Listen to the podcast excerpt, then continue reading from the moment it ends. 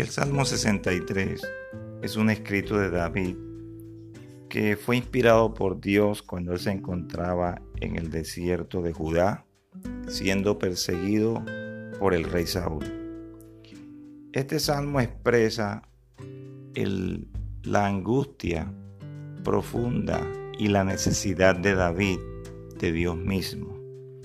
El verso 1 nos dice, Dios, Dios mío eres tú, de madrugada te buscaré mi alma tiene sed de ti, mi carne te anhela en tierra seca y árida donde no hay aguas. El desierto es el lugar donde podemos estar a solas y si es de noche aún más, donde podemos ver las estrellas, donde podemos ver las constelaciones y podemos darnos cuenta que la creación misma de noche habla de Dios y él anhelaba ver la gloria y ver el poder de Dios, así como lo había visto en el santuario, porque cuando él iba y se acercaba al tabernáculo, él sentía que estaba cerca de Dios, porque para David mejor era la misericordia de Dios que la vida. Y él expresaba con sus labios alabanza y bendecía a Dios en su vida y en su nombre alzaba sus manos. Y él sabía también que Dios le iba a dar de lo mejor a su alma. Y lo mejor que podemos esperar de Dios eh, para nuestra alma es la paz. Los recuerdos de David eran hermosos y se acentuaban mucho más en la noche en su lecho cuando él meditaba en las vigilias de la noche, desde las seis de la tarde hasta las seis de la mañana. Él sabía que Dios había sido su socorro y en la sombra de sus alas, como lo expresa, él se iba a regocijar. Su alma estaba pegada a él y su diestra, dice él en el escrito, en el verso 8, le había sostenido. Él estaba profetizando acerca de cómo terminarían aquellos que le estaban persiguiendo. Él dijo, los destruirán a filo de espada, será, serán porción de los chacales. Pero el rey se alegrará en Dios, será alabado cualquiera que jura por él porque la boca de los que hablan mentira será cerrada. Este es un salmo inspirador para apegarnos a Dios en los momentos duros y difíciles de nuestra vida, cuando no encontramos ninguna salida, cuando encontramos que nos persiguen. Sabemos que tenemos esperanza en Dios a través de su palabra, porque cuando nuestra alma se apega a Dios, su diestra nos va a sostener.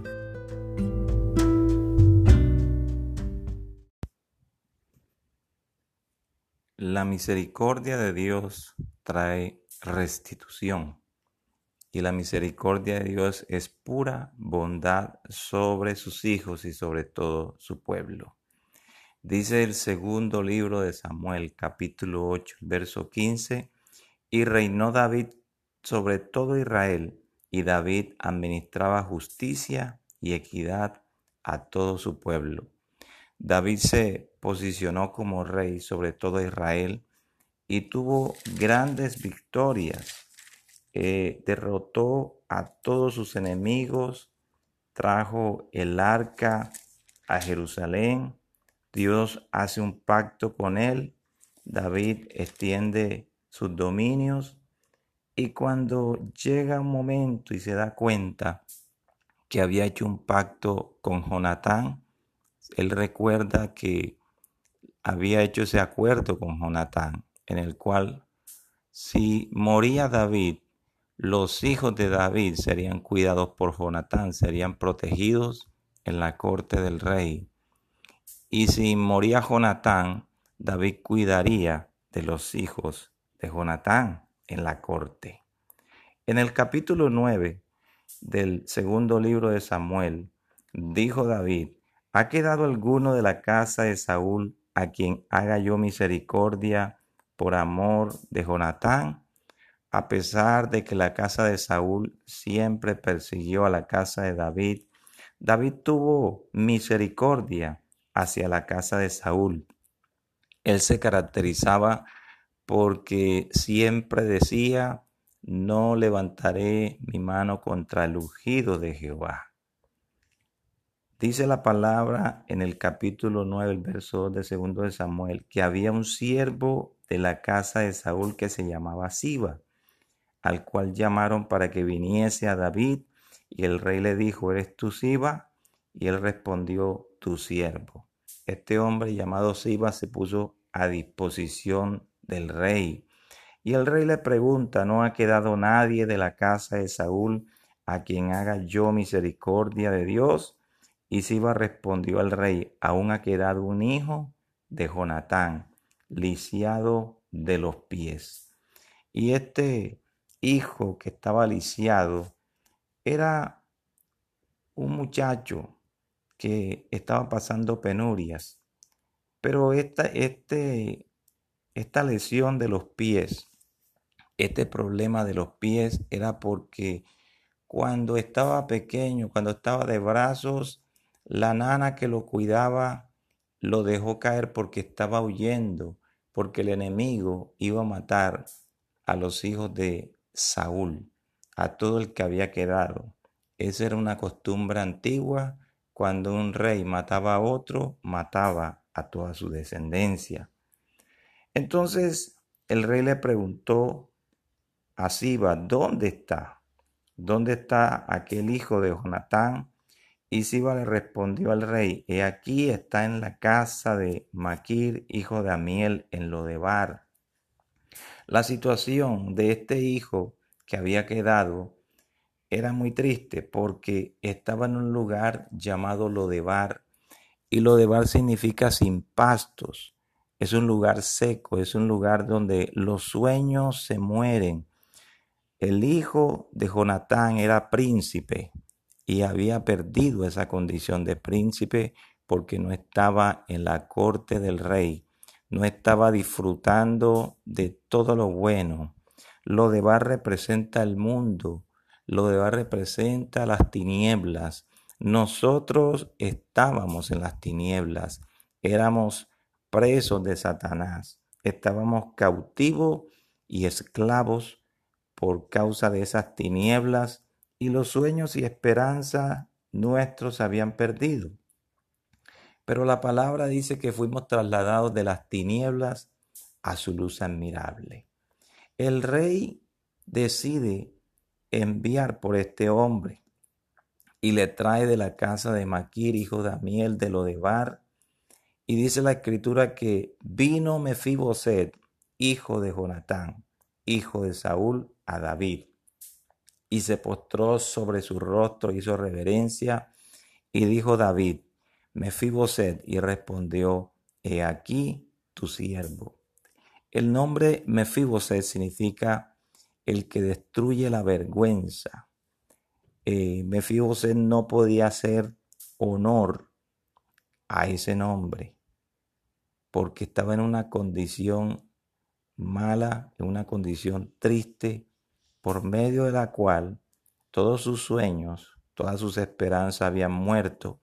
Pero siempre hay un día en el cual el rey nos manda llamar y todo lo que era nuestro nos será devuelto, porque dice la escritura, y le dijo David, no tengas temor, porque yo a la verdad haré contigo misericordia por amor de Jonatán tu padre, y te devolveré todas las tierras de Saúl tu padre y tú comerás siempre a mi, a mi mesa. En un solo día cambió la situación de Mefiboset.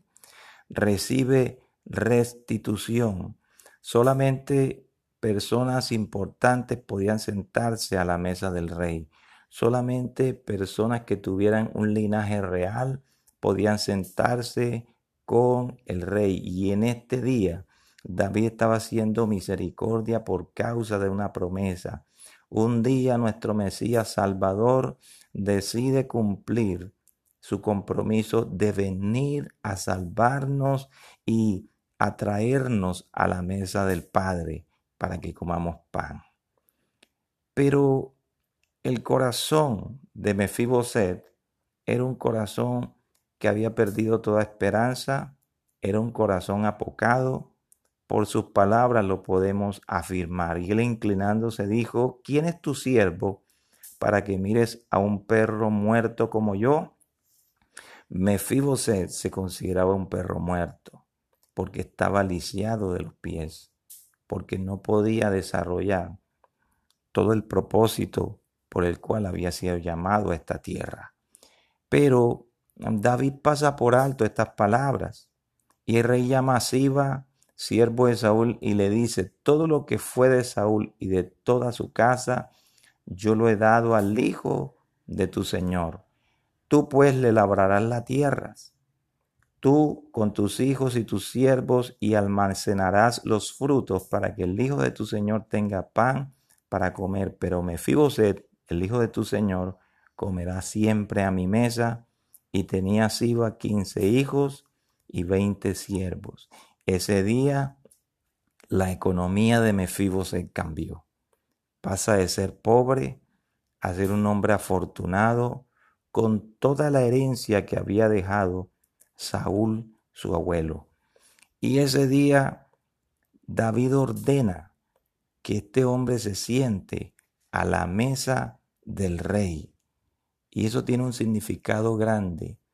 En la mesa del rey hay un mantel blanco y ese mantel le tapaba las piernas a Mefiboset. Significa que Dios nos cubre para trabajar en nuestro corazón para que otros nos vean como que ya estamos restaurados, como que ya nuestro corazón está sano, mientras el Espíritu de Dios hace un hermoso trabajo, los, esas piernas lisiadas son restauradas.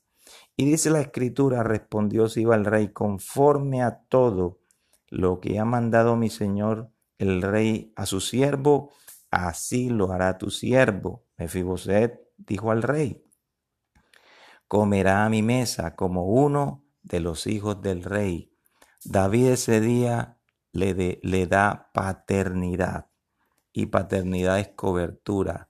Lo estaba protegiendo, le estaba protegiendo y le estaba devolviendo la identidad de hijo a Mefiboset. Antes de eso, Mefiboset era un huérfano era un hombre desamparado. Y Mefiboset dice la escritura que tenía un hijo pequeño que se llamaba Micaía. Y toda la familia de Siba eran siervos de Mefiboset. El hijo de Mefiboset iba a disfrutar de la herencia que había dejado su abuelo, porque antes también era un niño pobre, pero ahora iba a pasar a, pasar a ser un niño que era afortunado, iba a estar rodeado de muchas bendiciones. Y por eso los padres tenemos que considerar que cuando andamos en los caminos del Señor, vamos a transferir bendición a nuestros hijos, a toda nuestra descendencia. Mefiboset vivía en Jerusalén, vivía en la ciudad del gran rey y siempre comía a la mesa del rey, muy a pesar de que estaba lisiado de ambos pies, era un hombre afortunado porque estaba al lado del rey, estaba en la mesa del rey y estaba disfrutando su estadía en la ciudad del gran rey.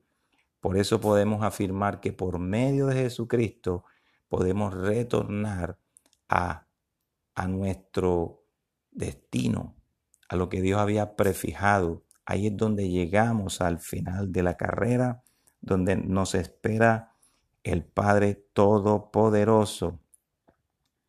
En este día es tiempo de reflexionar cuáles son aquellas cosas del pasado que nos pueden detener, así como Mefibosé se estaba deteniendo porque se sentía como un perro muerto. Hay situaciones, traumas, hay situaciones difíciles, malos recuerdos por causa de golpes de la vida que han afectado el corazón de mucha gente en esta tierra y no logran llegar a la meta. Pero cuando Cristo llega a la vida de una persona, es restaurada, es sanada y es posicionada en el reino de nuestro Padre maravilloso.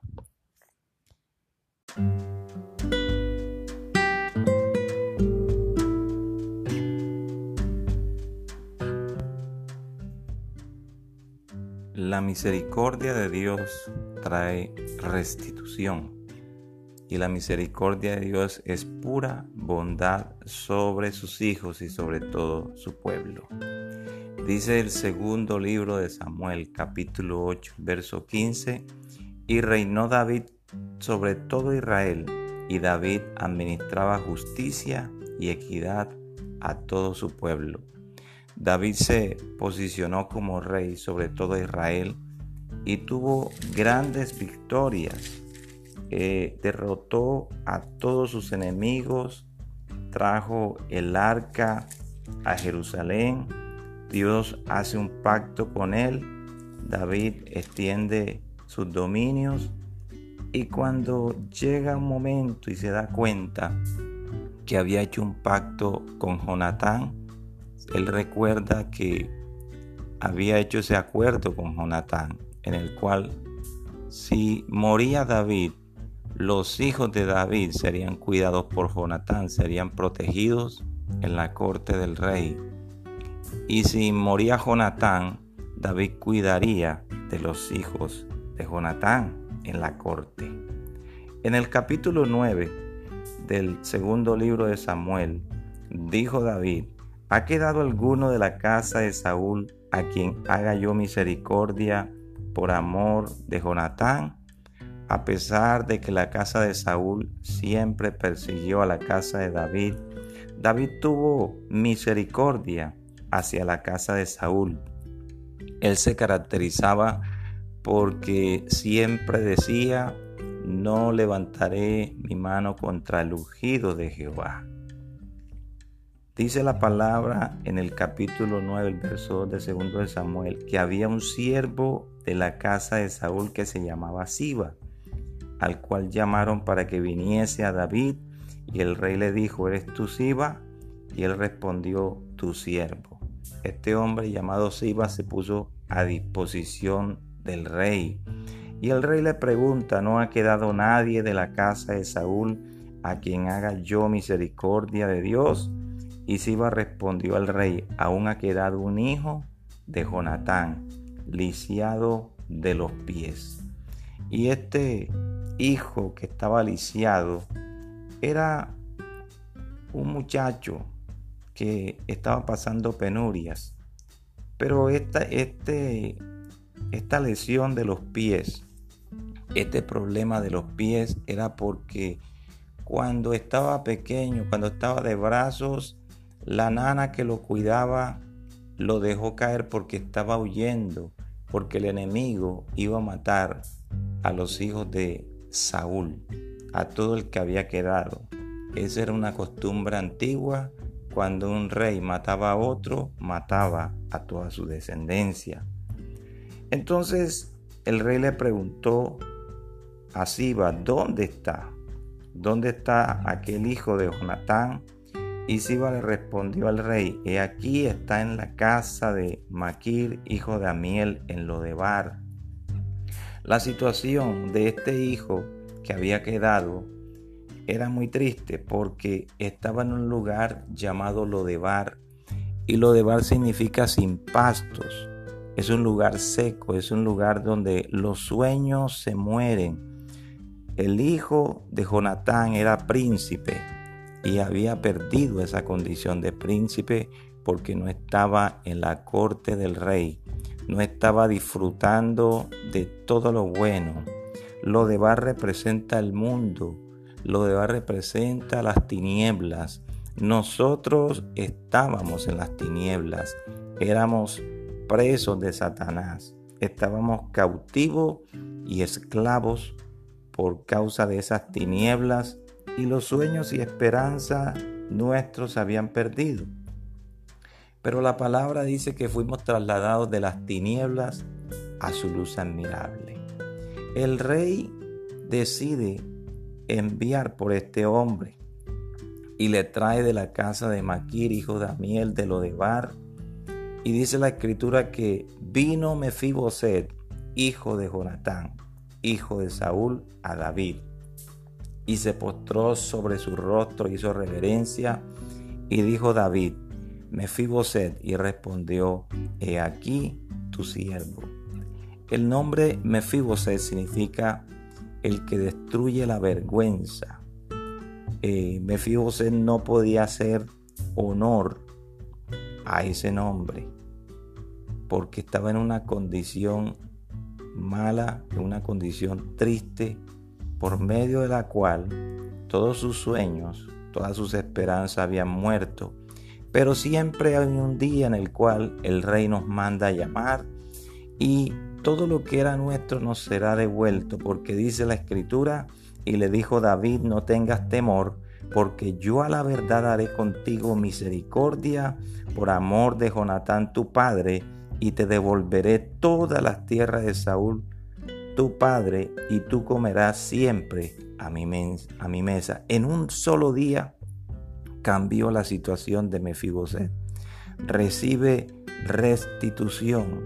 Solamente personas importantes podían sentarse a la mesa del rey. Solamente personas que tuvieran un linaje real podían sentarse con el rey. Y en este día David estaba haciendo misericordia por causa de una promesa. Un día nuestro Mesías Salvador decide cumplir su compromiso de venir a salvarnos y atraernos a la mesa del Padre para que comamos pan.